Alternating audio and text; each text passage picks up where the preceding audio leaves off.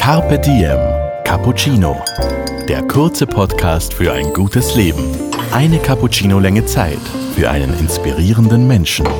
Die beste Möglichkeit, unglücklich zu sein, ist, sich eine ganz große Vorstellung vom Glück zu machen.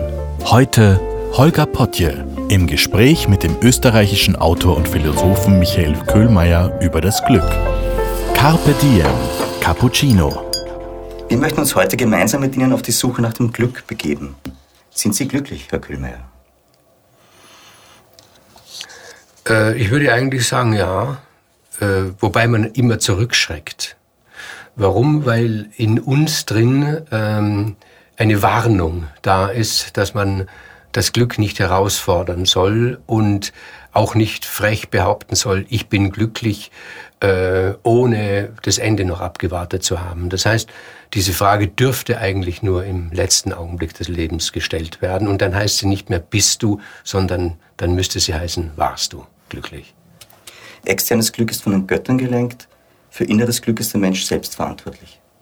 Also wenn ich die griechische Götterwelt anschaue, die griechische Mythologie, so muss ich leider Gottes feststellen, dass es überhaupt gar keine Gottheit gibt, die für das Glück des Menschen zuständig ist, sondern im Gegenteil. Das heißt auch, also die, der, der griechische Mensch, und das war das Trauma des antiken griechischen Menschen, er wusste, er wird von den Göttern nicht geliebt. Denn Zeus, der oberste Gott, hat die Menschen nicht gemacht. Die Menschen sind gemacht worden von Prometheus, einem Feind der Götter. Also ähm, die Menschen im äh, alten Griechenland, die wussten, wenn sie glücklich sein wollen, dann müssen sie das selber machen. Sie können vor den Göttern das nicht erwarten. Also ich, wenn ich an meine Mutter denke, dann, und ich habe sie dann gefragt, wann war so die glücklichste Zeit in deinem Leben? Ja, sagt sie, als du geboren worden bist und so. Und sage ich, ja gut, Mama, das ist alles klar, das betrifft mich und so weiter. Aber wo du selber gedacht hast, du bist ganz bei dir und ganz glücklich. Und da hat sie gesagt, das sei unmittelbar nach dem Krieg gewesen, ja. als sie in der zerbombten Stadt Nürnberg war und dort einen kleinen Job gehabt hat, wo sie gerade über Wasser sich halten konnte.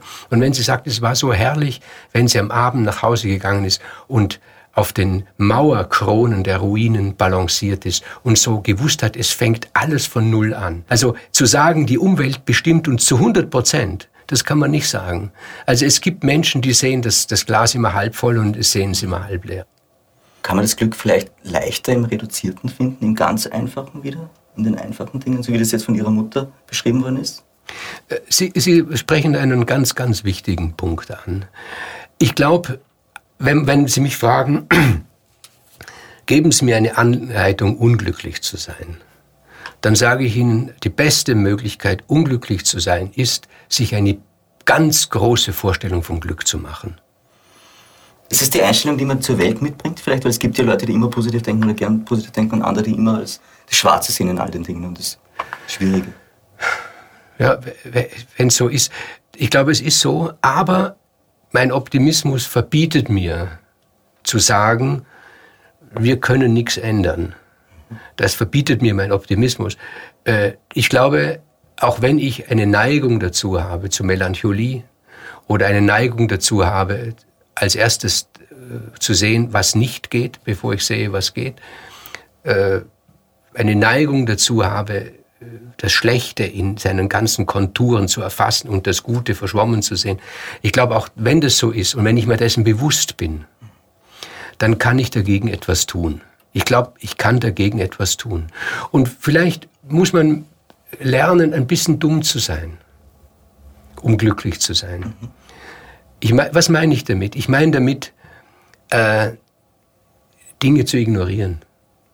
Also wenn ich am Ende meines Lebens sagen kann, ich habe, auch wenn es nur ein Fitzelchen ist, zum allgemeinen Glück etwas beigetragen und nicht zum allgemeinen Unglück, dann habe ich ein gutes Leben gehabt. Macht es uns glücklicher, wenn wir nicht vergleichen?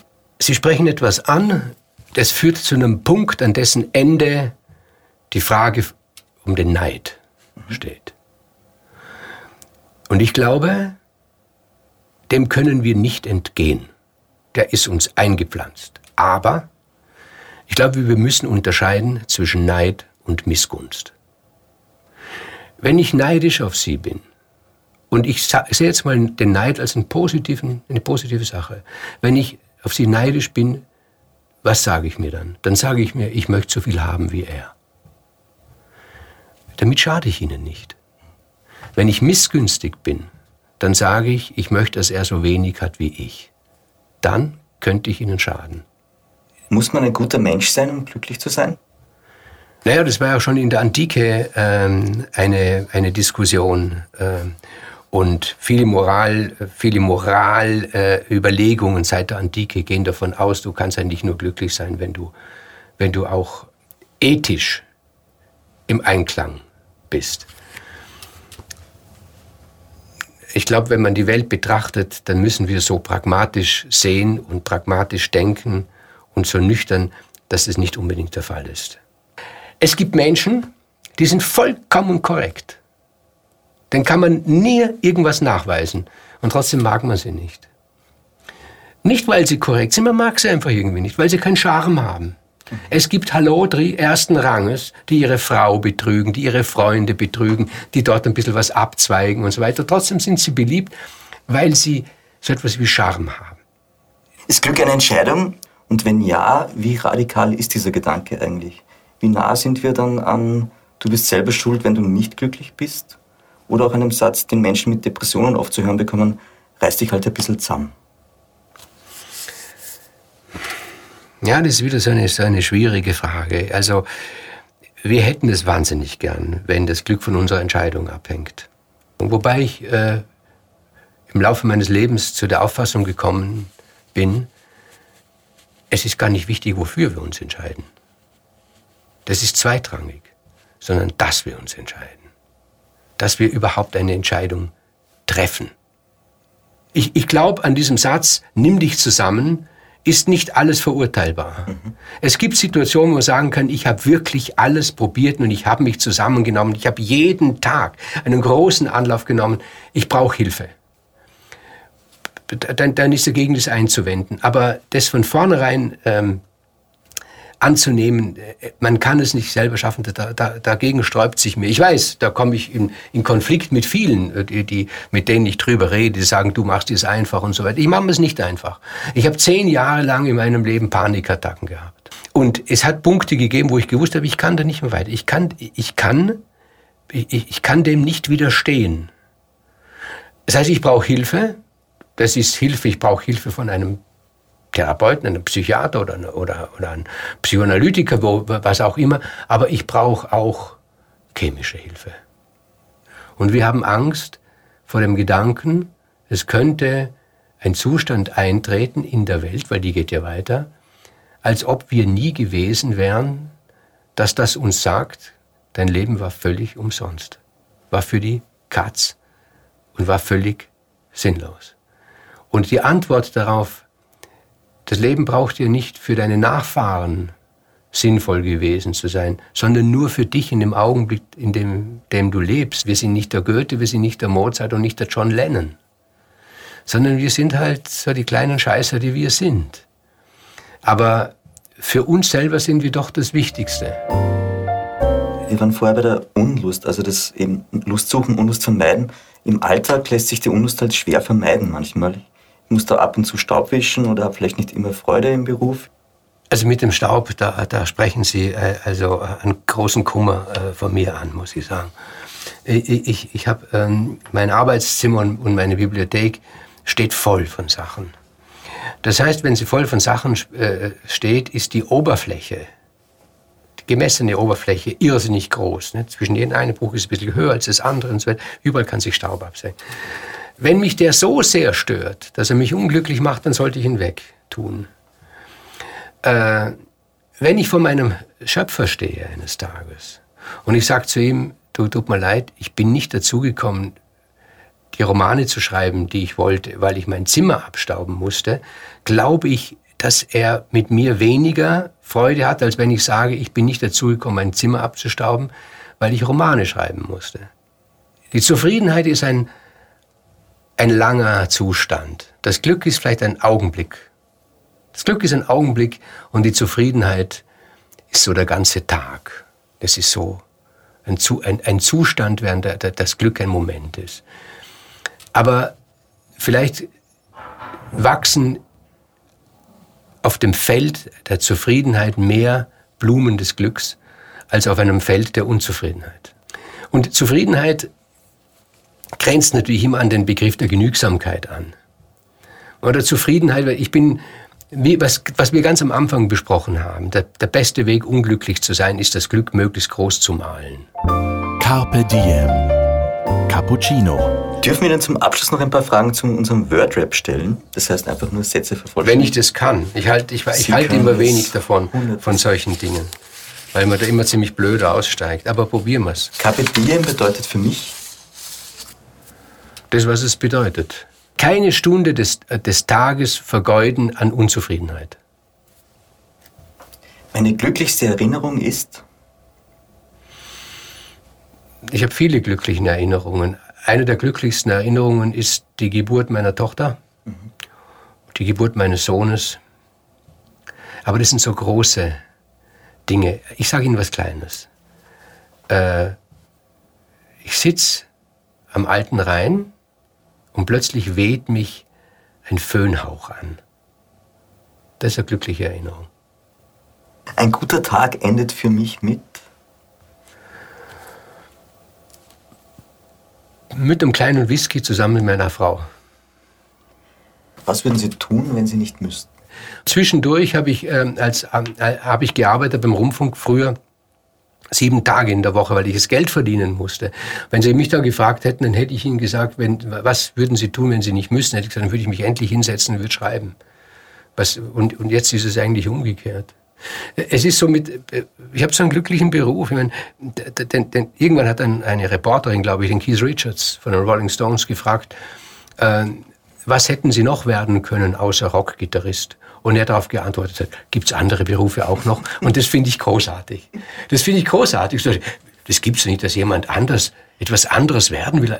Es will, es ist doch, praktisch Gott hat in uns Menschen hineingetan den Wunsch, Rockgitarrist zu werden. Sag mal, was, was, hört sie nicht auf den lieben Gott und was werdet sie? Werdet sie Manager oder Generaldirektoren? Mensch, ihr habt so euer Ziel, ihr müsst doch Rockgitarrist werden. Finde ich doch großartig irgendwie. Aber Ihre Liebe zur Musik ist groß, oder? Also das ja, ja, klar, natürlich, natürlich. Das ist, es ist, es ist auch eine, ein bisschen eine, wie soll man sagen, eine, eine nicht erwiderte Liebe ein bisschen auch. Weil, ja, insofern, weil ich liebe die Musik mehr als sie mich. Wenn, wenn, wenn sie mich ebenso lieben würde, wie ich sie, dann wäre ich ein Gitarrist geworden wie Jimi Hendrix. Was würden Sie wagen, wenn sich Ihre Risikobereitschaft über Nacht verzehnfacht hat? Dann würde ich eine Reise durch Afrika wagen. Noch nie gemacht? Habe ich noch nie gemacht. Weil? weil die Risikobereitschaft zu gering ist. Vielleicht. Sie müsste sich dann, glaube ich, schon. Vielleicht hätte es als junger Mensch eher gemacht, da war halt Afrika viel weiter weg. Alles war, in, als, als, als ich 20 war, war alles riesenweit weg.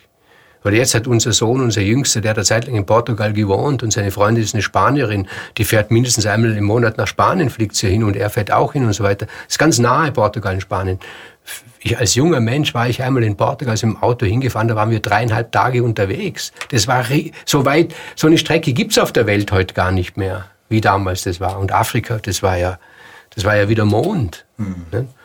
Aber das würde ich gerne. Also da gibt es einen Faszinationspunkt. Ja, das ist es. Also viel mehr als Südamerika oder, oder, oder, oder Asien oder so, durch Afrika. Und zwar wirklich von der Spitze, von Norden nach Süden, von Osten nach Westen. Diesen Kontinent den, den würde ich gerne erfahren. Also begreifen im wörtlichsten Sinne. Haben Sie einen Lieblingswitz? Ja, habe ich schon. Der wechselt natürlich immer wieder. Ähm, ich habe zwei große Favoriten, zwei. Aber ich darf nur einen haben. Sie dürfen beide erzählen. Darf ich beide erzählen? Ja. Darf ich Also gut, zuerst den kürzeren. Der ist ein bisschen sophisticated vielleicht, aber ich weiß nicht. Äh, die Giraffe trifft den Dinosaurier und sagt, sag mal, hat dich der Noah auch angerufen? Der Dinosaurier sagt, na wieso? Ah, oh, vergiss es, sagt die Giraffe. und der längere Witz ist, ein bisschen länger, zwei jüdische Attentäter stehen an der Straße und sie wissen genau, Punkt 12.30 Uhr fährt Adolf Hitler im Auto da vorbei, steht da drin im Auto, sie haben die Bombe dabei und wenn er bei ihnen passiert, werfen sie die Bombe und die Sache ist erledigt. Sie stehen, das ist natürlich naturgemäß sehr aufgeregt, so Uhrenvergleich, 12.28 Uhr kommt er, kannst schauen mal, siehst du schon irgendwas? Nein, ich sehe noch nichts. Aha, 12.29 Uhr, aber jetzt müsste man langsam sehen. Ich sehe noch nichts. Aha, Nervosität steigt. 12.30 Uhr, also der ist auch immer total pünktlich, ist immer noch nichts da. 12.31 Uhr, 12.32 Uhr, sagt der eine, es wird ihm doch nichts passiert sein. Aber Sie können sehr gut Witze erzählen. Das sind meine Lieblingswitze. Um jetzt mal, um mal auszusprechen. Ich finde es wahnsinnig schwierig, einen Witz gut zu erzählen. Ich meine, ein Witz ist ja auch was, was Großartiges. Es ist in Pillenform. Ein Drama. Kein Roman, aber ein Drama in Pillenform. Allerletzte Frage. Sind Sie der Mensch, der Sie gerne sein möchten? Im Großen und Ganzen ja. Aber ich möchte schon sagen, nicht ein klares Ja, sondern im Großen und Ganzen ja. Schon. Schon. Aber das wird wahrscheinlich jeder sagen. Und wenn nicht, ich glaube, dann, ich glaube, wenn man sagt, ich würde wirklich ernsthaft sagt, ich würde gern mit jemand anders tauschen, dann, dann äh, müsste man sich Sorgen machen um denjenigen. Aber man sagt doch oft auch in, in Beziehungen, du machst mich zu einem besseren Menschen. Also es gibt dann schon noch Luft nach oben oft. Ja, aber das ist, da, da würde ich auch, bei, bei so einem Satz würde ich die Glaubwürdigkeit in Frage stellen, weil das ist halt auch so eine Art Kompliment, nicht? Wo, wo man in Wirklichkeit, was sagt man damit? In Wirklichkeit sagt man, ich bin wahnsinnig gern mit dir zusammen. Und nachdem man das nicht immer sagen kann, das Gleiche, dann sucht man sich, was könnte man da für eine Metapher dafür verwenden? Mal was anderes, sagen mal irgendetwas anderes. Du kochst wahnsinnig gut, ja, das ist dann vielleicht zu wenig. Oder irgendwas anderes und sag mal, du machst mich zu einem besseren Menschen. Das ist halt ein Kompliment, ist es oder? Aber da würde ich schon immer die Anführungszeichen vorne und hinten sehen. Vielen lieben Dank für das Gespräch, Herr Kühlmeier. Ich danke für die Einladung. Dir hat unser Carpe Diem Cappuccino geschmeckt? Dann gönn dir die XL-Variante. Den kompletten Podcast mit Autor und Philosoph Michael Köhlmeier auf Soundcloud, iTunes, Google Play oder Spotify. Jetzt abonnieren und liken. Das Carpe Diem Magazin erscheint alle zwei Monate. Besucht auch unsere Social Media Portale auf Facebook, Instagram und YouTube und unsere Website carpediem.live. Carpe Diem, der Podcast für ein gutes Leben.